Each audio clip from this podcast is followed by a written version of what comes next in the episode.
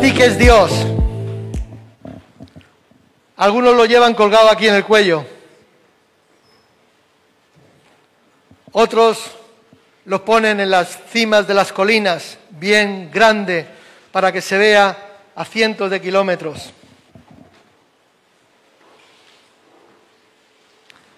¿Qué es para ti Dios? ¿Es un Dios grande? ¿Es un Dios pequeño? Dios es grande. Dios es grande. Sí, nosotros somos pequeñitos, pero fíjate, esto a mí me, me trastorna. Un Dios tan grande, los cielos de los cielos, el firmamento no pueden contener su gloria, y ese Dios tan grande viene a hacer morada a tu corazón y a mi corazón.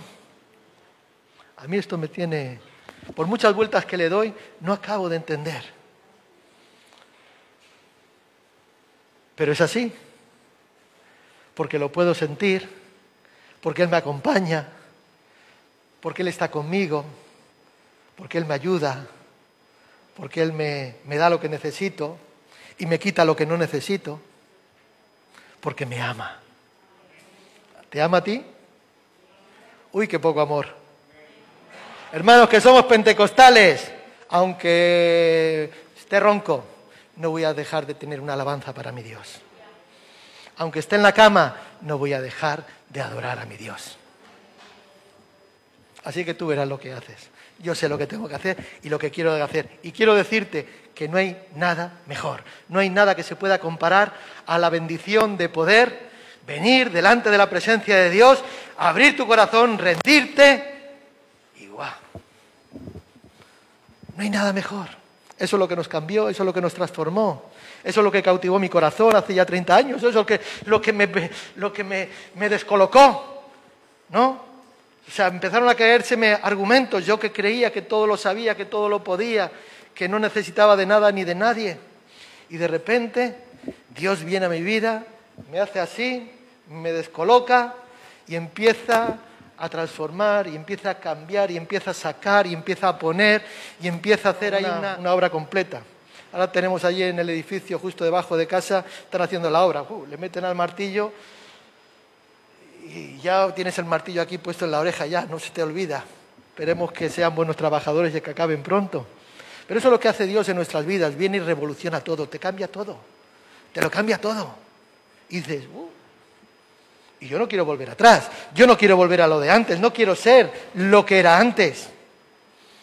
Porque Dios tiene planes de paz para mí y también para ti, iglesia. Amén. Gloria al Señor. Qué bueno es poder adorar al Señor, qué bueno es poder tener estos tiempos de alabanza, de adoración como iglesia a nuestro Dios, porque somos la iglesia del Señor, somos la iglesia del Señor. Y yo quiero compartir esta mañana acerca de ello, pero entiendo que tenemos que, saber y que reconocer la importancia de, de sentirnos parte de la iglesia de sentirnos parte, de tener esa eh, codependencia, de tener esa eh, empatía, de tener ese sentido de pertenencia que tú y yo, como miembros de la congregación, como miembros de la iglesia, debemos de tener. Que no vengamos a la iglesia o que no seamos personas, hermanos, creyentes, miembros que vienen a la iglesia como si tal cosa. No, la iglesia es, para mí es algo muy importante y no porque sea el pastor. Para mí es algo muy, muy importante. ¿Por qué? Porque aquí hay una familia, allí hay amigos, aquí hay personas que me, que me enseñan, aquí escucho personas que me corrigen, que me dicen que me estoy equivocando porque me aman, me dicen que siga como estoy haciendo porque me aman. Y, y hay muchas cosas que para mí son bendiciones. Y de eso quiero hablar en esta mañana, con la ayuda del Señor, acerca de las, de las bendiciones y de las responsabilidades, porque no solo va a ser recibir, también tenemos una responsabilidad. Lo mismo que como ciudadanos en este país, allí donde estemos, tenemos, bueno, tenemos eh, beneficios, pero también tenemos obligaciones, ¿no? Entonces quiero compartir con la ayuda de Dios acerca de las bendiciones y las responsabilidades de ser miembro en una iglesia local. Gloria al Señor. Bien, vamos a leer en Hechos capítulo 2 del libro de los Hechos, versículo 41.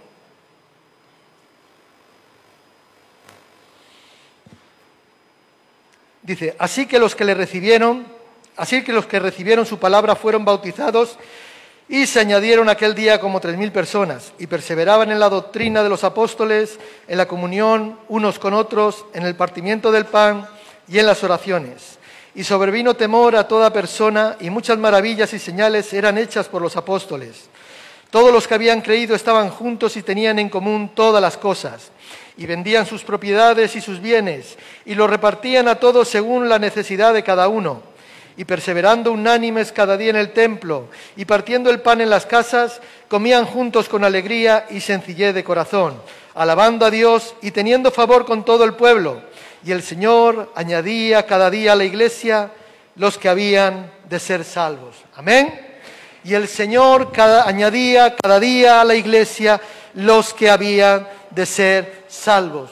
Hermanos, cuando nosotros obedecemos al Evangelio, cuando nosotros eh, decidimos obedecer a Jesucristo, cuando nosotros obedecemos a su palabra, obedecemos al Evangelio, somos añadidos a la iglesia del Señor. Somos añadidos por el Señor a su iglesia. La palabra iglesia muchas veces es usada, bueno, muchas veces no, la iglesia, la palabra iglesia en la Biblia es usada en dos sentidos principales. El primero se conoce como la iglesia, cuando hablamos de iglesia entendemos la iglesia universal, ¿no? Decimos el cuerpo místico de, Cristo, la iglesia universal del Señor, ¿no? Veríamos el capítulo, el versículo 47, alabando a Dios y teniendo favor con todo el pueblo, y el Señor añadía cada día a la iglesia a los que habían de ser salvos. No decía una iglesia concreta, decía la iglesia. Entonces, la iglesia universal de Dios, o sea, se componen de todos los individuos que hemos creído, de todas las personas, hombres, mujeres, que hemos creído, ¿verdad? Y que somos salvos alrededor de todo el mundo. ¿eh? O sea, pero no solo de este tiempo, sino aún de las, de las épocas mm, de las épocas pasadas. Ahora, esto es en un sentido, digamos, en un sentido singular, porque existe solo una iglesia. No existen muchas iglesias. Existe una iglesia. Cuando nos, eh, eh, dirigimos o nos expresamos como la iglesia universal, estamos hablando en singular, la iglesia de Cristo, universal.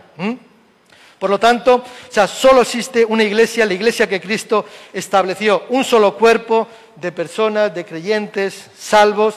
Ahora, hay muchos, muchos individuos, muchas personas que componen este grupo, vuelvo a repetir, que es la iglesia.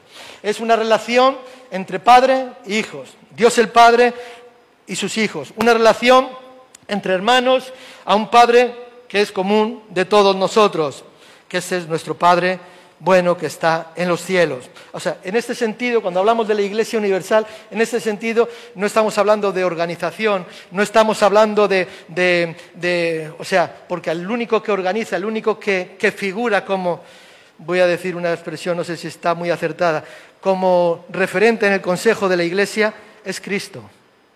No hay vocales, no hay tesoreros, no hay secretarios, no hay, eh, etcétera, etcétera, no hay un presidente. La única cabeza, la única persona que representa es Cristo. Y Cristo aparece o figura en la Iglesia Universal como su cabeza. Ahora, también hablamos de la Iglesia como la Iglesia local.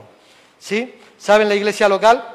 Por ejemplo, estamos viendo, vemos en, eh, a Pablo cuando se dirigía a, los hermanos en diferentes lugares, ¿no? A los que están en la iglesia de tal sitio. Vemos en, el Apocalipsis, ¿verdad? El capítulo 2, el capítulo 3, donde habla de las iglesias que estaban, la iglesia de Éfeso, de Esmirna, de Tiátira, de eh, etcétera, etcétera, ¿no? Las siete iglesias que están nombradas, iglesias locales, iglesias específicas, la iglesia de Recalde, Buen Pastor, la iglesia de Mauril Rabel, restaurados para restaurar, ¿verdad? La iglesia de Basauri, la iglesia de etcétera, etcétera, iglesias locales. Y cuando hablamos de iglesias locales se refiere a un grupo de, personas, de, de, cristianos, de creyentes que se congregan en un lugar específico. En un lugar específico. Estoy dándoles toda esta vuelta para que luego ya llegaremos donde quiero, quiero llegar. Yo sé que ustedes tienen conocimiento de eso. Y se reúnen en un lugar específico para adorar, para servir juntos trabajar juntos y adorar juntos a Dios. En este sentido, el término sí es un término plural. O sea, el, término iglesia local sería en un sentido en plural, ya que había muchas iglesias locales. Aquí en Bilbao hay unas cuantas.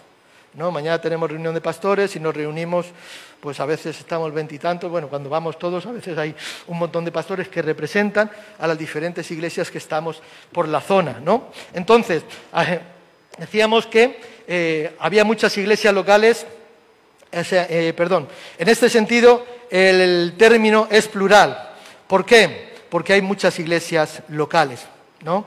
Y en el tiempo de los apóstoles era igualmente. Y estas iglesias sí tenían una organización. Había un consejo de ancianos, había ancianos, había obispos, diáconos, etcétera, etcétera, ¿no? Unos servían, otros predicaban, otros iban de enseñaban. Cada uno, o sea, había una organización como podemos tenerla hoy en día. También tenían una tesorería. Recuerdo a Pablo cuando les envía a los Corintios, le dice, bueno, ustedes recojan, aparten cada semana lo que hayan recibido, ¿verdad? Y luego entréguenselo para poderlo llevar a, vamos a decir, a la central que estaba en Jerusalén, a las necesidades, etcétera, etcétera. Ahora, hay una diferencia importante entre la Iglesia universal y la Iglesia local con respecto o sea, eh, a cómo cada uno de, de, las personas está en ella. ¿no? porque uno no se junta a la Iglesia Universal, más bien es añadir, o sea, yo no me junto a la Iglesia Universal. No es que yo digo decido juntarme, no, no. Yo soy añadido cuando obedezco al plan de salvación, cuando acepto a Cristo como mi Señor y mi Salvador, cuando lo acepto como mi Señor. Bueno, lo voy a decir de otra manera, cuando llego a ser un discípulo de Cristo. Entonces yo soy automáticamente añadido, no por mí, sino que Dios mismo me añade, al haber creído, al haber aceptado, al haber obedecido el plan de salvación, Cristo me añade y llego a ser, o sea, cuando llego a ser un discípulo de Cristo, soy añadido. Ahora, está claro que hay que decir, eso es obvio, ¿no? Si eres creyente, debes de estar en una iglesia local. Aunque pertenecemos a la iglesia universal por haber creído, también debemos de pertenecer a una iglesia local. Es así, ¿recuerdan a Pablo? Pablo cuando eh, Bernabé, eh, bueno, Pablo tiene el encuentro con el Señor. Pablo, recuerden que era alguien que asolaba la iglesia, que perseguía a cristianos para matarlos, para encarcelarlos, para torturarlos, etcétera, etcétera. Pero Pablo tiene un encuentro con el Señor y de repente su vida cambia. Lo que decíamos al principio, viene el Señor, te trastorna y cambia todo, hace una revolución dentro de ti y todo cambia. Este que perseguía a cristianos ahora de repente dice que se quiere reunir con los cristianos. Y llega y todos cuando le veían a Pablo salían corriendo. ¿No? Salían corriendo. Bueno, pues sabemos que Bernabé parece como que lo adoptó, lo trajo, lo presentó y allí, bueno, lo recibieron. Y dice la palabra de Dios en el, libro, de hecho, en el capítulo 9, que Pablo entraba y salía con ellos. O sea, al final la iglesia la acepta. Pablo decide y la, iglesia le acepta. Por lo tanto, uno debe de poner su membresía en una iglesia local, siempre que sea, digamos, una iglesia que trabaje, ¿verdad? Y que adore según los patrones bíblicos. Muchas personas leen la Biblia, estudian la Biblia y aún cristianos pero todavía no llegan a entender lo que es el concepto de lo que significa ser miembro de una iglesia local de Cristo. Por ejemplo, algunos parecen tener a la iglesia como, digamos, como un restaurante. ¿Sí? ¿Saben un restaurante? Hoy posiblemente algunos cuando acabemos de aquí se irán al restaurante. ¿Por qué? Porque tienen hambre. Y la iglesia muchas veces para muchos es esto. Como tengo hambre, voy a llenarme. Para otros es como, digamos, una cafetería, una cafetería, que llego y lo que me apetece, tomo y quito lo que no me, lo que no me apetece, lo que no me gusta. Para otros es como ir al médico, ir al doctor, ¿sí? ¿Saben el doctor? Cuando te duele la tripa o cuando tienes el coronavirus que tienes que ir, vas, ¿no? Cuando están malos, están enfermos, entonces van a la iglesia local. Entonces vamos a ver que una solución, a buscar una solución para esta necesidad que me apremia. Aún a veces los cristianos que parece que entienden el concepto de ser miembro de una iglesia local de Cristo es porque tienen, o sea, porque tienen la iglesia como un grupo de creyentes con los que uno se junta especialmente los domingos para, hacer un culto, para compartir el pan, tomar la Santa Cena, etcétera, etcétera. Creyentes que van y vienen libremente de un lugar a otro, que van y vienen libremente a la iglesia, ¿verdad? Que a veces se congregan, pero que a veces no se congregan. Los que denominamos los presentes ausentes. Están presentes, pero están ausentes. Es como en el Zoom, que te apagan la cámara, ¿verdad? Están ahí, pero no están ahí. Luego le mandas algún orar y resulta que no está. Y dice, ay, que te pillé. A veces se congregan, a veces no se congregan en la iglesia local. ¿eh? Y luego se van a otra sin tomar ningún tipo de responsabilidad. Ningún tipo de responsabilidad. Por eso quiero en esta mañana tratar acerca de este tema que creo que es necesario, a la vez que muchas veces es malentendido o descuidado, podríamos decir. La membresía en una iglesia local nos trae o nos da, vamos a decir, muchas bendiciones, bendiciones, privilegios. Para mí, yo creo que son más las bendiciones y los privilegios que lo que implican las responsabilidades, porque también conlleva responsabilidades, grandes responsabilidades. Y en esta mañana quiero considerar tres puntos rápidamente. ¿eh?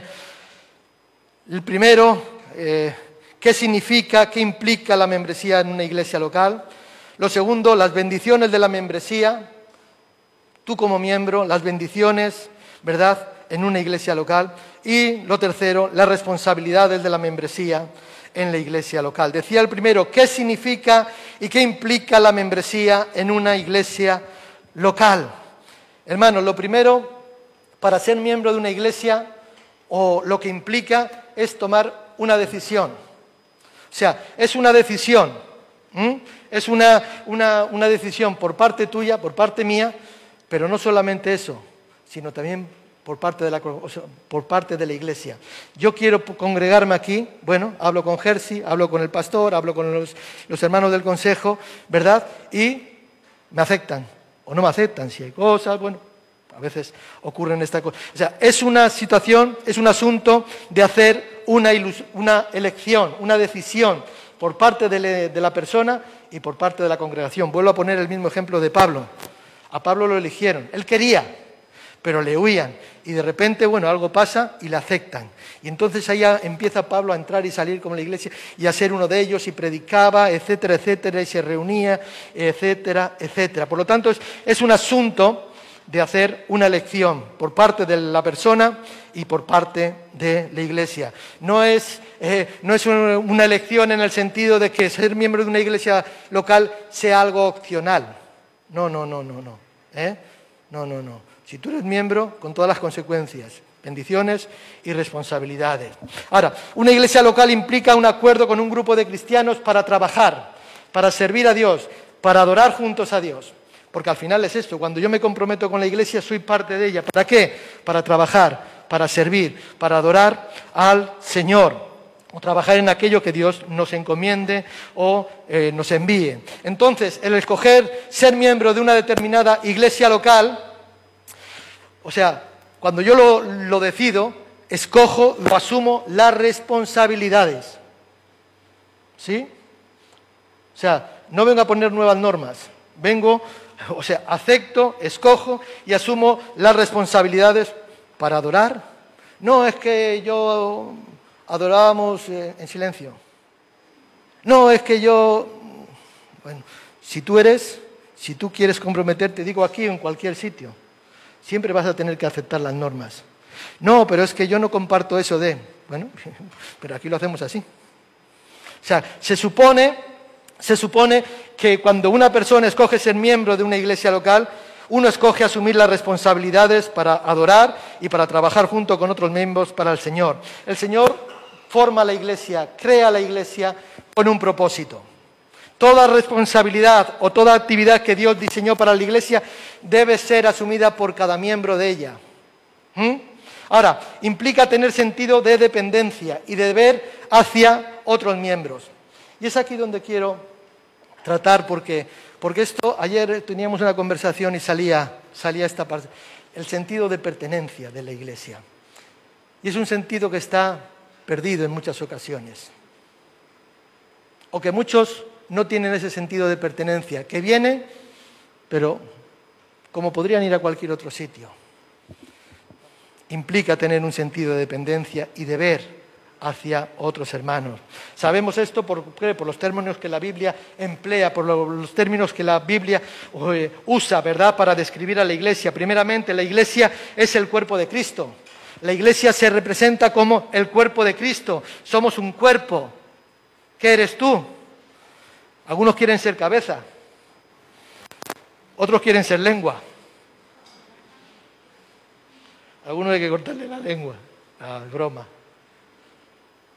Otros son uñas, nadie quiere ser la uña, pero tú sabes que hasta la uña del dedo meñique es... Mira, mira, ¿qué hace la hermana aquí? ¿Eh? ¿Cómo sabe? Todos somos necesarios. Todos somos necesarios. La iglesia es el cuerpo de Cristo. ¿Cuál es mi responsabilidad? Es hacer mi parte como miembro, como parte en este cuerpo. Yo no le tengo que decir a Ángel, Ángel, toca la bandurria. No, yo toco la guitarra. ¿Por qué? Porque él está encargado de tocar la guitarra. Cada uno en su lugar. El cuerpo de Cristo. Esa es nuestra responsabilidad. Hacer nuestra parte como miembros o una parte en este cuerpo. La iglesia. Ahora, decíamos, las bendiciones de la membresía en una iglesia local. ¿Sabes que tú eres una bendición por estar en este lugar? ¿Sabes que tú eres una bendición por ser parte de la membresía de esta congregación? ¿Sabes que tú eres una bendición porque un día decidiste, quiero ser parte de la iglesia Buen Pastor? ¿Me aceptan? Dijiste. Quizás no lo dijiste así, perdónenme, yo soy muy, a veces muy bruto. Y tú eres una bendición por estar aquí. ¿Sabes que a mí me bendice Rosana? Perdona, a mí me toca a ti. Toca. Sí, sobre todo cuando por el Zoom se pone a danzar con su hijo. Allí por... ¿eh? Y me vencí. Claro, y nos edificamos los unos a los otros, porque hay bendiciones de la membresía en una iglesia local. Ahora, ¿qué bendiciones o privilegios traen la membresía en una iglesia local? ¿Cuáles son esas? Bueno, la primera hemos dicho ser miembro del cuerpo de Cristo. O sea, ser miembro del cuerpo de Cristo es la primera bendición. Ser parte, vosotros que no erais pueblo, pero que ahora habéis venido a ser pueblo, vosotros que antes no erais familia, pero ahora habéis sido adoptados por Dios el Padre y os ha aceptado como hijos. O sea, ser miembro del cuerpo de Cristo, 1 Corintios 12, 18. Dios ha colocado a los miembros, cada uno de ellos, en el cuerpo, ojos, manos, pies, etcétera, etcétera somos parte del miembro del cuerpo de Cristo. Versículo 22, los miembros que parecen ser los más débiles son los más necesarios. ¿Mm? Eso dice, o sea, todo miembro importa. No te pienses que no, que no eres importante, que tu trabajo no se ve. No pienses que no vales nada. Tú eres importante por ser miembro en la iglesia. Tú eres parte importante porque eres parte del cuerpo de Cristo. Y no mires si eres ojo, eres lengua, eres oreja o eres pie, o el dedo pequeño del pie, que no sé para qué sirve. Para que se te metan ahí las peluchillas de los, de los calcetines. Porque no sirve para poco más. La verdad. Ahora, si te lo cortan, tienes un problema. Si ese dedo no está ahí, nos desequilibraríamos. Eres importante. O sea, la bendición de ser miembro del cuerpo de Cristo. Lo segundo, adorar juntos. Qué bueno. Esta mañana, qué bonito. Cuando la alabanza, la adoración sube como olor grato delante de nuestro Dios. Ahí sobran las palabras, ahí sobra la música, ahí sobramos todos, ahí solamente nos unimos como un solo cuerpo, ¿verdad? Y adoramos juntos al Señor, como dice en Efesios 6, 18, orando en todo tiempo con toda oración y súplica en el Espíritu y velando en ello con toda perseverancia y súplica por los santos. Dicen tesalonicenses, orad sin cesar, orad sin cesar, aleluya, gloria al Señor. También participamos de la cena de la Santa Cena juntos, es unirnos como un solo cuerpo, es recordar lo que Cristo hizo, nos unimos en ese recordatorio, en esa, en esa esperanza de que Cristo va a volver, que va a regresar, porque eso es lo que significa cuando nosotros participamos del pan y del vino y lo hacemos juntos, participamos cuando ofrendamos también juntos. Qué bueno, ¿verdad? Que ofrendamos gloria al Señor para la diferencia. Y lo tercero y último, las responsabilidades de la membresía, porque estamos hablando de las bendiciones de la membresía, pero también hay responsabilidades en la membresía de la membresía en una iglesia local. Ahora, ¿qué responsabilidades trae la membresía en una iglesia local? Hay unas, no solamente derechos, bendiciones, privilegios, hay también responsabilidades. Y ahí es donde entra el tema de la, o sea, de, la empatía con la iglesia, de ser dependientes de la iglesia, de tener ese sentido de pertenencia con la iglesia.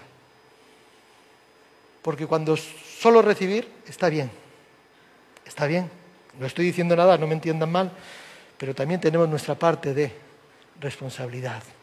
Y aquí es donde tenemos que trabajar, hermanos, aquí es donde tenemos que trabajar, iglesia, en ese sentido de pertenencia, de la iglesia, en este caso no voy a hablar de las de fuera, voy a hablar de la iglesia local Buen Pastor de Bilbao, de la calle Doctor Entre Canales número 8, en el barrio de Recalde, Bilbao.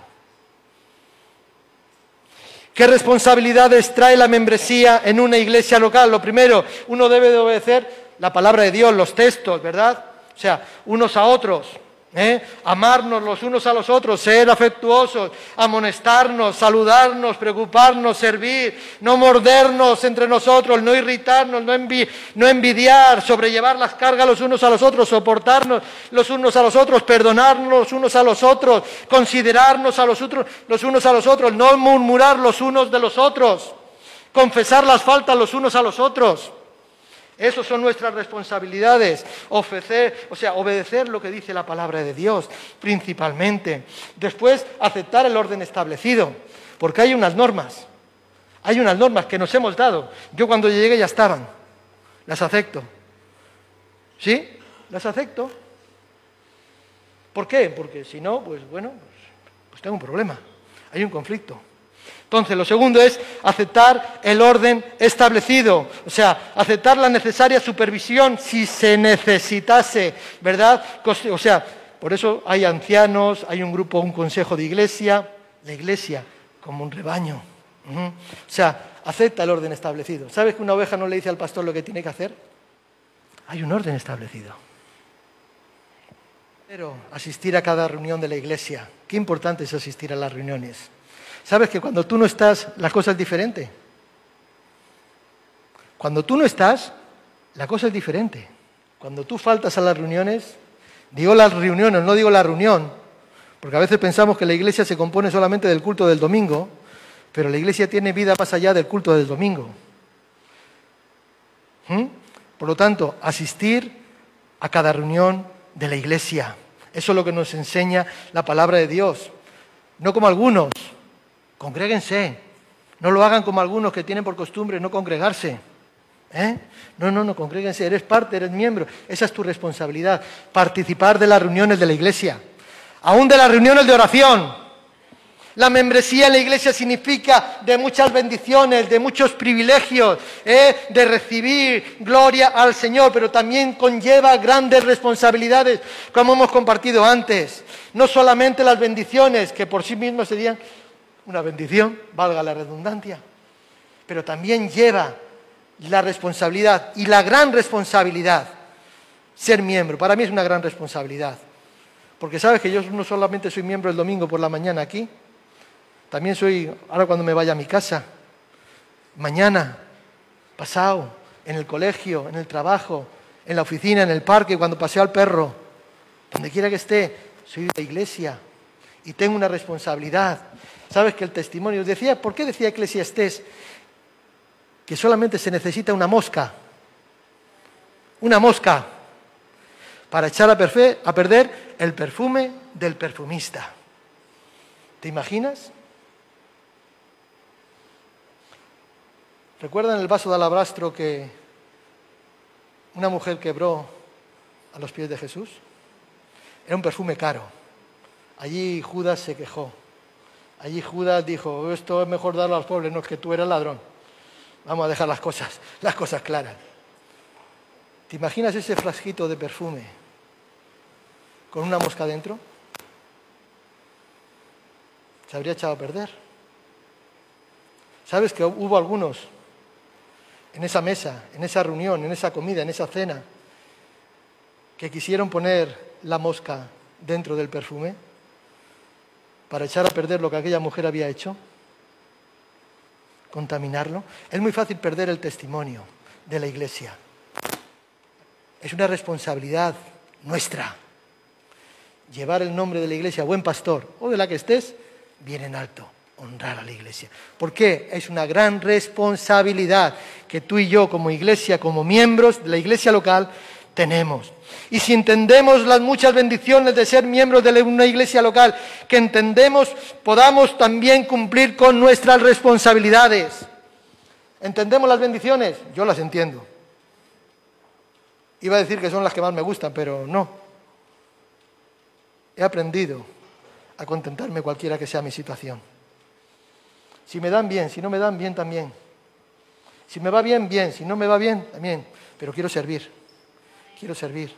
Quiero servir. Quiero servir. Quiero servir. Quiero contribuir a la edificación. No sé si mucho o poco, pero quiero hacerlo. Quiero darme más. No quiero negar. Quiero ir a más. Quiero ir a más. No quiero quitarme de en medio. Quiero ir a más. ¿Por qué?